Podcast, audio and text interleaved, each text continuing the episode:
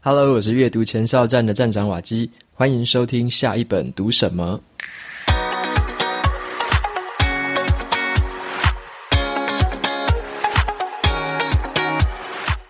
本集节目是由喜马拉雅 APP 赞助播出。喜马拉雅 APP 是一个集合了 Podcast 中文有声书，还有中英文的音频有声课程于一身的这个音频学习平台。这也是我最近一直在使用的一个 APP 之一。我最喜欢的是里面的音频课程，那因为这些音频课程都是由一些世界级的大师所录制而成。例如说，Elon Musk 他就有在里面教了一小段的怎么样做破坏式的创新。那很知名的作家 Tim Ferriss 他也在里面教了一些怎么样在职场生存、怎么样在职场提升自己能力的一个课程。另外还有行销大师 Seth Godin。它里面也有教说怎么样让一个个人品牌或者是你经营的企业可以稳定跟持续的成长。这些音频课程对我的帮助都非常大。如果成为 VIP 的付费会员的话，你可以无限收听五千多本的中文有声书，以及一千多堂的这些世界级大师的课程。在这边我也帮大家争取到了一个额外的优惠码，这个优惠码可以让你在成为 VIP 付费会员的时候拥有六十天的免费体验期，普通官方是只有三十天哦。这个优惠码可以让你延长到六十天的免费体验期，在这个体验期之间，你不会被收取任何的费用。之后，如果你想要续订的话，你可以再选择续订，或者是你如果听的不习惯，你可以取消续约，不会被收任何的费用。这个优惠码是 W A K I R E A D Waki Read。我会把这个优惠码还有这个注册的链接放在 Show Notes 里面。另外，我还有写过一篇喜马拉雅 APP 的使用心得，详细版的这个部分是文字的形式。如果你有兴趣的话，也可以在 Show Notes 里面找到相关的链接。非常推荐这个 APP 给你去使用，还有体验看看。接下来，我们就回到今天要跟大家介绍的这本书。这本书名呢，叫做《极速解决工作难题的心智图大全》。所以今天要介绍的主题跟心智图有非常大的关系。呃，我自己定义是这样子，我觉得在读完这本书之后，以及做了一些实际的练习，我可以开始慢慢的体会到作者想要传达的，就是说，学会了画心智图这件事情，你就可以开始举一反三，轻松的去解决各种在生活还有职场上的难题。好，所以心智图这个工具，可能大家或许都有听过，只是你是否知道怎么用呢？或者说你已经使用了一段时间，那你是不是知道它的功能，或者是它的一个潜力可以发展到什么样的程度呢？好，那这本书的话，我觉得给我了很多这样子不同的思考。我自己的话，在去年的年底开始采用心智图。我一开始的时候，其实不太知道说心智图到底可以为我带来什么，因为我一开始的印象停留在说很多的社群媒体上面，都会看到一些大家画心智图都是用一些很漂亮的软体，或者说很厉害的这个网页工具，画出很漂亮的心智图。然后把它分享出来，你就会觉得哇，这些人真的画得超级美丽、超级漂亮的。可是当我自己有去实际做过一次啦，我有试着去找大家用的那些软体哦，然后拿来画，结果画了之后，我就发现说我花了可能半小时、一小时的时间画这些心智图，结果都在处理一些软体上的事情，变成说我在想着怎么让这个排版更漂亮，然后让这个文字好更加精简，然后画着画着，我就觉得好像是有点在做美工的样子，比较。后来有点渐渐的抓不到说这个精髓到底画心智图是为了什么，所以之后我也放弃了好长一段时间。那后来我又重新真正开始画心智图，是在去年年底的时候。其实那时候遇到一个问题，就是说我在开始录 Podcast 的时候，会觉得说我在讲这整本书的过程的时候有点卡卡的，变成说我常常需要再回去翻书，或者说需要翻以前写过的东西，然后才可以慢慢的拼凑出一整段的这个 Podcast 的节目。所以我那时候遇到了这个瓶颈。后来呢，我就开始在找说有什么样的说书方式是比较好的，然后有什么样的说书人比较厉害，我可以去参考或者是学习的。那当然，我就找到了这个中国最大的这个说书频道，就是樊登读书的这个说书人樊登本人，他本人就有出了一本书，叫做《读懂一本书》。OK，他在这本书里面，其实除了讲怎么样读一本书之外，他还讲了说他怎么样成为一个好的说书人，然后呢，他是用了什么样的技巧，用了什么样的方法。在这本书的最后面，他就有提到说，他用的一个很好的方式就是心智图。那时候我才重新的去理解到说，诶，原来他是用这个方式在讲一本书的。所以我就开始去翻了他的影片，就想说他为什么说他用心智图可以讲完一整本书。所以我就去 YouTube 上面找了很多他讲书的影片来看。结果我没有想到说，的确哦，在很多的影片之下，你会看到说他在桌上摆的一张纸。那张纸其实仔细一看，就是他的心智图。所以我又翻了好多段影片，发现真的，他讲话的时候，他都是偶尔会瞄一下桌上的这个心智图，然后再继续讲。然后我就觉得说，哦，原来他说的是真的哦。然后我就看那个书里面讲的，说他有画过哪几张的心智图，用什么方法去画，用什么样的逻辑去思考。所以渐渐的，我就相信了他，变成说他用这个方式可以让他的讲述的过程非常的顺畅，然后也不会说东卡西卡的，甚至是可以很顺畅的一直连续的讲下去。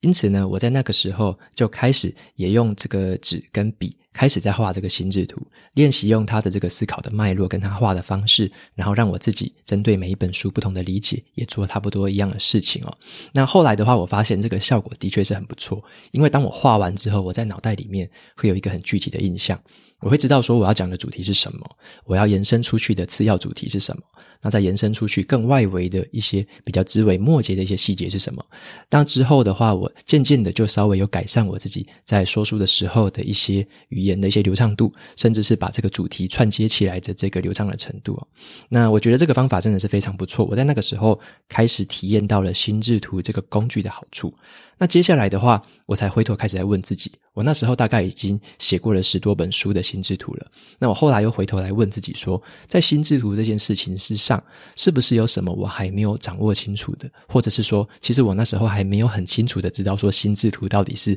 具具体来说是什么样的工具哦？它可以做到什么样的程度？它的潜力有多少？那个时候我是不知道的。那刚好去年的时候，也有朋友推荐给我的这一本。就是我今天要介绍的这本书嘛，极致呃极速解决工作难题的心智图大全。那这本书的话，里面是写了更多关于说心智图可以应用在生活还有职场里面各个面向的一些用法，它里面有非常多的范例，所以那时候我看到这本书就觉得蛮有兴趣的。那么后来也稍微去看了一下这本书的作者，他的名字叫做胡雅茹。那雅茹呢，他是在台湾有被称为叫做心智图天后，因为光是他自己就出了好几本关于心智图的书，所以我那时候就觉得说，诶，在这样子的一个，他好像有一个十几快要二十年的经验吧，都是在教心智图这件事情，所以我觉得说。你要学习一个好的老师，你要学习一个好的工具，你就从真正使用它很久，然后使用它很有一些经验、很有一些想法的人，从他们身上去学习，应该是最不错的。所以那时候我就决定，那呃找这本书来读。那后来我也发现这本书的确带给我了很多不同的收获哈。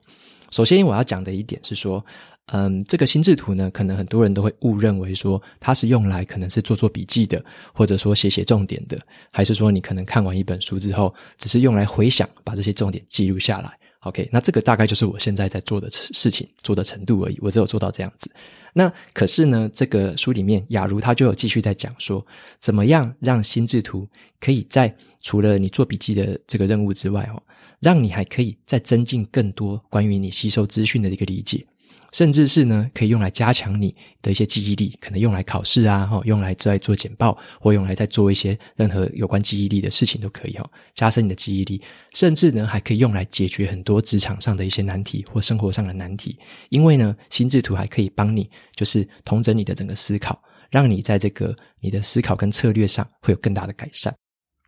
所以，雅茹他就在书里面有说一句话，他说呢，心智图其实不单纯只是涂鸦或者是笔记的方法，而是它是一个思考的工具，也就是一个正确使用大脑的方法。只要呢，你把这个工具掌握到熟能生巧，甚至是融会贯通，你就可以激发很多大脑原本潜在的一些思考，帮我们去解决生活和工作上的任何问题。所以在这本书里面呢，雅茹他就用了一个比较偏简单的一个篇幅去介绍了这个心智图可以带来什么好处，它有什么功能，那以及它的画的方法跟步骤，以及一些注意事项。那在后面呢，他用了总共有四十三个生活跟工作中常见的一个应用问题哈，四十三种问题，然后去教我们说怎么样。再用心智图去处理这四十三种问题，那我觉得后面就是非常好的一个实战的范例，所以我可以挑一些对我自己有帮助的一些部分去读，然后也的确有找到了蛮多的收获。接下来我要陆续给你介绍一下，首先是讲一下说心智图到底是什么东西。OK，那心智图其实是怎么发明出来的呢？他是一个之前在英国的一个心理学家，他的名字叫做东尼伯赞。OK，那东尼伯赞这个人，他被称作为是大脑先生。他毕生以来做的研究，其实就是关于大脑如何思考、如何运作，甚至是如何去记忆事情、如何去思考事情。他在做这些大脑方面的这些研究，所以他那时候就提出了这个心智图，英文叫做 Mind Map。心智图的这个概念跟这个使用这个心智图的方法，他把这个方法叫做是一个图像式的辅助思考的一个方法。为什么叫图像式呢？因为这个方法很简单的来说，就是在一个平面，你可以在一张纸上面，针对一个特定的主题去出发，写下这个主题，然后用放射状的方法，还有分类的方法，把你次要的主题写下来，再用条列式的方法，把更多更枝微末节的主题跟关键字，好，写在这个更外围的部分。所以你也可以把它想成是有点像是一个蜘蛛网啦，在中间有一个主题，然后不同的线连接出去到这个次要的主题，那在更多的线再往外连接出去，所以最后会看到一个是一个平面，但是是一个密密麻麻的一个网状的一个架构，那或者是一个条列状或者是树状的架构，看你要怎么样去应用它，看你的习惯是怎么用的。好，然后这个表现的方式呢，其实会跟我们平常大脑在思考的方式不太一样的，它的地方在于说。我们有时候会觉得说，大脑思考难道是线性的吗？其实不是，大脑它不是线性思考的，它甚至有时候是平面，甚至是三度空间的这个很跳跃的一个思考。所以，这个把这个思考的模式心智图把它具象化之后，把它形象化之后，呈现在这个纸上面，有一个好处，就是它满足了我们人类的大脑的思考模式。因为人类的大脑刚刚讲的，就是空间性的一个想象的概念，所以当我们把这个思考的内容写在这个纸上面，用平面的方式展开来之后，其实它就代表了一个我们大脑思考的模样。你可以在上面很具体的看到，说你要怎么样的再去用这个关键字，再延伸到另外一个关键字上面去。然后这个雅茹他在这个书里面还针对了心智图这个中文做了进一步的说明。他觉得说心智图这个中文取得非常好，因为心呢，心脏的心。代表的就是像是情绪跟感性，OK，那这个智，智慧的智，就代表的是一个逻辑跟理性，所以心智图这件事情就很像是你把感性跟你的理性结合起来的一个思考方式，这也是我们真正在思考的时候会使用的方式，你的情感可能会影响你的逻辑，你的逻辑可能到后来也会再影响你的情感，这是一个互相交互影响的一个过程。所以，在这个心智图的应用之上呢，就是把这个思考的内容，把脑袋里面这个感性跟理性思考的内容给可视化，哦，就是可以看到的可视化，可视化在这个平面的一张纸上面。好，那说一下这个心智图的功能到底有哪一些？你会很好奇吗？为什么要画这个心智图？除了这个帮助你思考之外，它的功能有哪一些呢？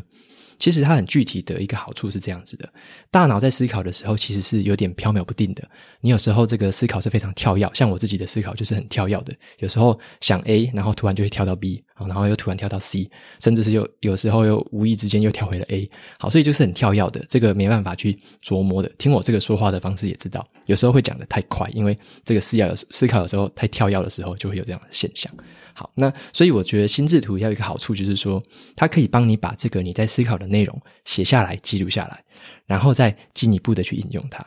所以在这个时候，当你可以看到自己的思考内容的时候呢，你就会产生几个很特别的功能。书里面有讲了六个主要的功能哦。第一个就是整理你的大脑，整理你的大脑就是说你可以快速的将你的思绪呢分类跟归纳起来，把它做一个很好的收纳，整理你的大脑。第二个呢，是可以延伸你的想法，有点像是一个你的点子的一个培养皿啦，帮你把脑袋里面刚开始萌芽的想法落实下来，把它写在纸上面，可以延伸这些想法。第三个呢，是聚焦思考，就是有点像是你把你的思考把它当成一个，如果你把它写下来的话，就会变成一个关键字嘛，可以让你看远看近，好，一张纸就可以搞定这一切，把你的思考可以聚焦到这个关键字上面。好，在接下来的话，第四个是。找出你的盲点，有点像是一个照妖镜啊，看你自己的思考内容是不是有什么地方漏掉了。因为你把你的思考关键字写下来之后，你再回去看一下，你会发现说你可能漏掉了一些东西，你再把它补上去。那第五个功能就是这个优化你的想法，有点像是一个打磨机，把你原本很粗糙、原原始的一个想法打磨之后，变成一个很精美的钻石。第六个就是可以让你去洞悉你的惯性。什么叫做洞悉惯性呢？就是让你去观察你自己以前在做事情的模式是什么，你现在思考的方式是什么，让你很有意识的看到你现在的模样，看到你过去的模样，打破你之前过去的惯性。你要先看到自己现在是什么样子，过去是什么样子，你才会有想法说未来你想要改成什么样子。所以这个就是洞悉惯性的这个功能。那么要怎么样才可以画出一张好的心智图呢？这边的话，雅茹就有介绍了几个很好的方法，他有用六个步骤来说明这整个技巧。他讲的就是说，利用线条与色彩呢，把这些关键字词的这个逻辑关系所呈现出来，就是一个很好的心智图了。那画这个六个步骤是这样子的：第一个步骤，你可以拿一张白纸，可能是 A4 的一个白纸，然后准备三种颜色以上的笔。第二个步骤就是你把这个纸横放在你的面前，在这个纸的正中央呢，写下你今天想要探讨的这个主题。这个是可以一个关键字啦，你不要写一长串的话哈，你写一个关键字词就好了。像我今天要探讨的主题，如果说是心智图的话，你就在这个纸张的正中央写下“心智图”这三个字。好，然后接下来呢，换另外一个颜色的笔，从最右上角的部分写下第一个的主要关键字，然后从这个主题的地方画出一条线。连接到这个主要关键字上面，所以这个时候就是你生成了第一个主要关键字。那接下来第四个步骤就是你在这个主要关键字的后面，你可以继续去延伸，写下相关的次要关键字，可以写三个，可以写五个，看你要想到了几个次要的关键字，都可以把它写下来。然后呢，再用顺时钟的方式换另外一个颜色的笔，写下第二个主要的关键字。这个时候，你可以写在这个第一个主要关键字的下面，你写第二个主要的关键字。再接着呢，你在这个主要关键字后面再写出第二组的这些次要关键字。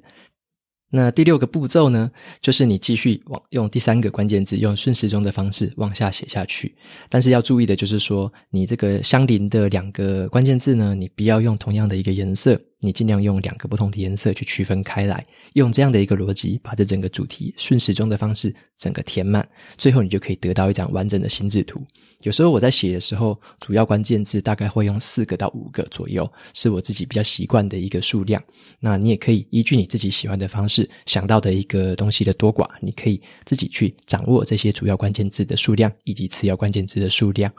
好，那我这边想要补充的一点是说，像这个书里面跟我自己用法不太一样的是说，呃，我自己是喜欢用一支笔啦，就是用一个颜色的笔在写。然后像雅茹她在书里面就是用了大概三到四种以上的颜色的笔去写，我觉得这个方法也不错，因为它可以让你很有层次感的看到说不同的脉络是用不同的颜色，很好区分开来。但对我自己来说，我的思考是比较，我的空间性是还不错的，所以我自己的话不太会说，因为颜色一样，所以我就分不出、分不清楚。所以我自己的话还是习惯用单色的笔来写，因为我自己是习惯用极简风格。然后我也觉得说，在这个写的过程中，如果是一张纸跟一支笔，就可以非常轻易入手。这个是我喜欢的模式，有点像是之前那个《原子习惯》这本书里面有讲到的，你要保持一个好的习惯，你必须让这个你的这个采用的工具是随手可得的，或者说轻易可得的，那对我来说，一张笔跟一张纸是我觉得非常容易入手的模式，所以我会觉得这样子的一个方式可以让我持续坚持这个习惯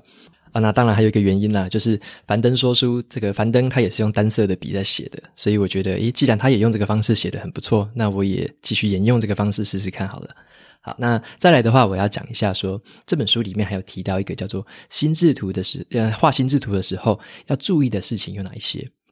像里面就有提到一件事情，是我之前一直忽略掉的，算是我自己画心智图的一个盲点。这个问题就是在于说，这个雅茹就建议不要把这个关键字给圈起来，而是要怎么做？你可以把关键字写下来，然后你开始做连线，跟主题、跟次要主题做连线。你不要把这个关键字圈起来，为什么呢？他认为说，你把关键字圈起来的话，有时候会限制了你的想象。因为你会把那关键字圈起来，就代表了你觉得它是一个东西嘛，哦，它是一个固定的一个东西。你可能有时候，如果你想到了其他东西，你可能会因为那个框框限制了你的想象。那我后来就回头去看了一下我自己画的以前的心智图，发现诶，真的耶，我在去年画的，的确是我很喜欢把这些关键字全部都圈起来。然后我又想说，诶，那樊登他怎么画的？我后来又去翻樊登的那本书，看了他的那些影片，发现其实樊登他也不会把那些关键字圈起来。所以我那时候才恍然大悟，就说哦，原来我自己一直用的这个算是算是错误的习惯吗？我不知道，就是一个圈起来的这个习惯，其实是可能是不太好的。所以看到雅茹跟樊登都这么建议，所以我后来在试着写新的心智图的时候，我也会注意到说，不要再去把它框起来，不要把它圈起来。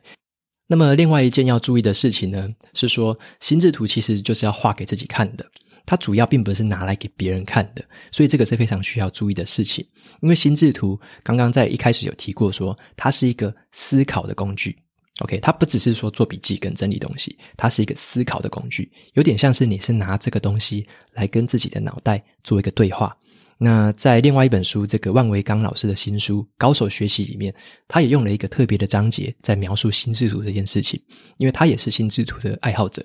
他认为呢，心智图好像就是你跟你自己的脑袋里面的开会，然后在这个使用心智图的过程中，基本上呢，这个东西就是你思考过程的一个草稿图。它是一个草稿图哦，然后更高端的用法是，你可以让心智图去做出一些决策跟判断。OK，所以这个事情是非常个人的。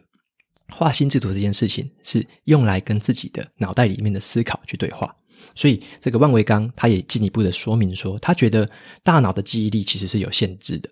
然后意思也就是说，大脑的这个你同时可以记的东西其实有限。然后心智图呢，就有点像是这个大脑的延伸的记忆体。什么叫延伸的记忆体呢？举个例子，像你平常如果说你只能想起想起四个东西好了，这个就是你的限制嘛，你的记忆力大概就这么多，想起四个东西。但是你在思考某一个特定主题的时候，你必须同时去考虑进去八个东西的时候，这时候怎么办呢？如果没有心智图这个东西辅助，你可能会有点手足无措。那这时候最好的方法就是在心智图上把这个八个东西都写下来，摆在你的眼前，辅助你自己思考。这个时候，心智图就扮演了一个延伸记忆体的一个功能，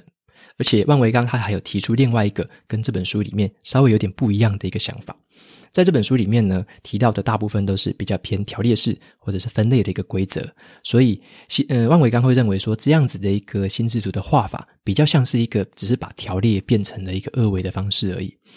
万维刚他自己在写心智图的时候，他会跳脱这个规矩。他有时候会把这个上面的关键字，可能在左上角、右下角的这个关键字，把它连起来，或者是这个对角线的关键字把它连起来。他认为说，这样子连起来其实是有一个好处，因为这个大脑的思考本身就是非常跳跃的。当你觉得说这两个关键字虽然在不同的地方，但是它却有关联的时候，你把它连起来其实也没有什么错。这有时候可能会让你。激发出另外一些不同的想法，激发出原本在这个平面之上不同的想法，所以他认为说，在这个时候你不一定要完全完全的遵守这个规矩，旧的规矩是不一定要完全遵守的。他自己就有在他的新书《高手学习》里面有展示他自己画的一个心智图，你也可以去看到说，在我的文章里面，你可以在 show notes 里面找到他这个心智图是非常的潦草的，然后也是东连西连，在不同的一个尺度下哈，他就是。东连西连，用的有点乱了，但是你可以知道说他的意思是什么？他的意思就是说，这些关键字之间它本来就有相关性，那你把它连起来没有什么错。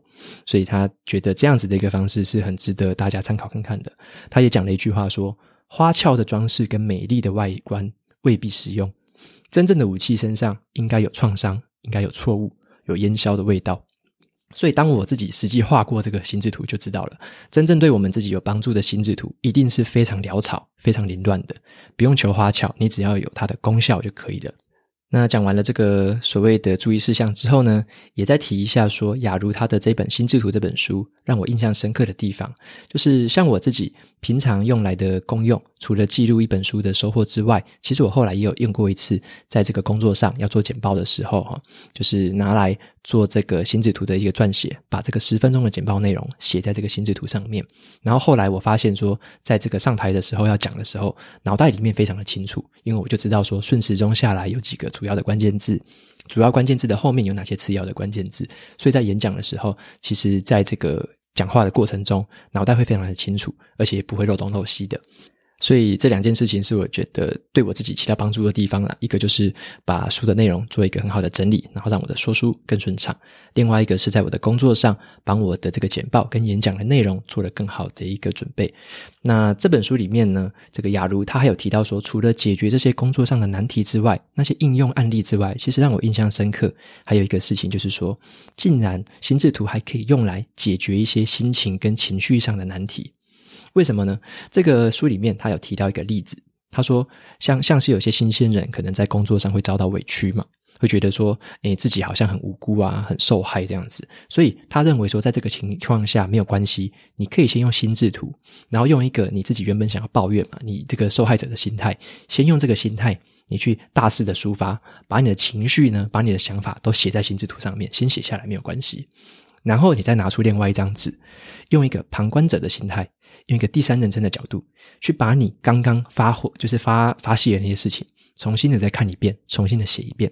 但是这一次是要用一个第三人称的角度说，你刚刚发生的那些事情，其实在第三个人看来会是什么样子？比较理智的角度，比较冷静的角度。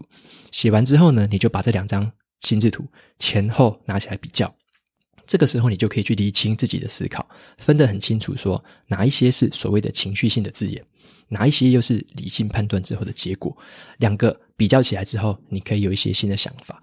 所以在这本书里面，其实有蛮多的案例，就是这种前后比对的方式。前面先写一张，后面再写一张，两张拿起来做一个比对。这个方法是我之前从来没有想过的，也是我接下来会很愿意尝试的一个方法。好，所以这本书呢，总结一下，呃，这本书帮我重新检视了自己画心智图的方式。而且雅茹她也有讲到一个重点，就是说心智图这个工具其实它很万用啦。如果你能够好好的掌握这个工具，你一人的一个人的一生之中，如果你只要掌握一个或两个很重要的思维方式或思维模型，然后你把它融会贯通，你就可以处理很多很多生活跟工作上的事情。我也觉得心智图是这样子的一个很好用的工具。OK，听起来是有点夸张啦，但是当你开始去画，开始在生活之中使用的时候，会开始渐渐的产生一个认同的感觉。像我自己就越来越有这种感觉，所以基本上除了这个笔记的整理或者说回忆的功能之外，我开始也会想要把我的一些遇到的难题或想要思考的事情，用心智图的方式画开来，画开来之后再整理成我自己要想的事情啊，或者说要做的一些策略。举个例子来说好了，在我分享心智图这本书的时候，其实我就是先画了一张心智图，然后画完这张心智图之后，才把它写成是完整的一篇部落格的的新的文章。写完之后，然后再有了今天这样子的一个讲述的内容。所以这就是我这一次嗯、分享这本书的顺序了：先画了心智图，然后再写了一篇文章，最后再用 Podcast 把这本书完整的讲出来。以上呢，就是今天跟你分享的这本书《极速解决工作难题的心智图大全》。那么我在 FB 的粉砖上面也有举办一个抽书赠奖的活动，在这个三月三号晚上十点之前，如果你到 Show Notes 里面的这个 FB 的贴文里面去留言、按赞、加分享，就有机会抽到这本书。有兴趣的朋友，不要忘了去参加这个活动。那接下来的话，我来放一个语音信箱的留言，有读者留言给我，我们来听听看。这个读者叫做我是周，商业周刊的周，我是周。我们来听听看他说了什么。Hello，瓦基你好，呃，非常喜欢你用心经营的这个 Podcast，然后也很喜欢你最近分享的几集几集的书籍，我觉得好有趣哦。嗯，和之前的书比较不一样，有感受到，然后再加上你的讲解，就有画龙点睛的效果，就就让我非常的专心，一直在听。他说：“诶，等一下会发生什么事？”这样子，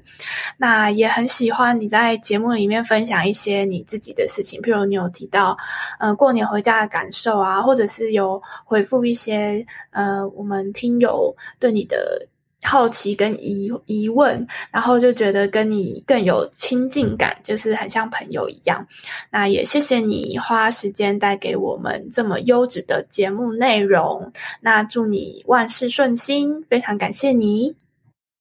OK，非常感谢你的留言。那你有提到说分享的书会有开始有点不一样，那也是因为我自己看书就是为了要解决我现在生活跟工作上的问题嘛，甚至是我想学一些新东西，想认识一些新的领域。那这个当然会随着时间改变了，所以当然可以，大家可以期待接下来会听到越来越多不一样领域的书籍。另外，你也有提到说我在这个节目上面也有分享一些我个人的事情，那我也很开心你会喜欢这样子的内容。因为跟这个布洛格的文章比较起来的话，Podcast 我觉得是比较算是一个比较 free，然后稍微轻松一点的地方，所以我自己在分享的时候，可以把一些比较生活的事情放在里面。这边也额外插播一下，如果对这个语音留言信箱有兴趣的朋友，其实很简单哦，你可以在我的 Show Notes 里面找到这个语音信箱的连结，点过去之后呢，在网页上面只要点一个录音的按钮。录完了之后，这个档案就会直接送到我的信箱。这是非常简单的一个过程。如果有兴趣的话，可以试着留言给我。那我也会像这个方式，把你留言的内容还有问题剪接上来，然后让大家一起听得到。我也可以一次做一个回应。接下来也念一下 Apple Podcast 上面给我五星评论的读者。这个读者的名字叫做 Tiffany 九八七四五。他说的标题是“收听之后改变了我的习惯”。他说呢，无意中发现了这个节目，一听就上瘾了，也买了几本瓦基推荐的书，把阅读融入生活。看了子弹笔记相关的书籍之后，也开始执行子弹笔记，发现自己真的渐渐养成了习惯，生活变得比较有重心。最棒的是，全家人一起收听雪球速读法，才知道原来阅读要这样做啊！在过年前呢，用雪球速读法的规则看了一本居家收纳整理的书籍，在实际运用到大扫除上面，大大提升了效率。每当有人要我推荐 Podcast 的节目，我一定大推下一本读什么。这不只是推广阅读的节目，如果把书的内容跟生活连结，会有意想不到的收获和提升。OK，非常谢谢这位读者 Tiffany 的留言，然后也很开心说你在读了书之后，你也把它用到了你的生活里面。这个其实就是我自己在对阅读这件事情的定义啦。我觉得阅读是为了用来改变我们自己的生活，让我们的生活变得更好，让我们的视野变得更宽阔。真的非常开心听到你可以把这个阅读融入到生活里面的这个做法，然后也非常的谢谢你大力推荐这个下一本读什么的节目给周围的亲朋好友们，非常的感谢你。最后，节目到这边进到了尾声。如果你喜欢今天的内容，我分享的东西对你也有所帮助的话，欢迎追踪下一本读什么，也到 Apple Podcast 上面帮我留下五星的评论，推荐给其他有需要的读者。我每周呢也会在阅读前哨站还有 FB 的粉专上面分享一篇读书心得。喜欢文字版的朋友，别忘了去追踪还有订阅我的电子报，这是对我最好的支持。好的，下一本读什么？我们下次见，拜拜。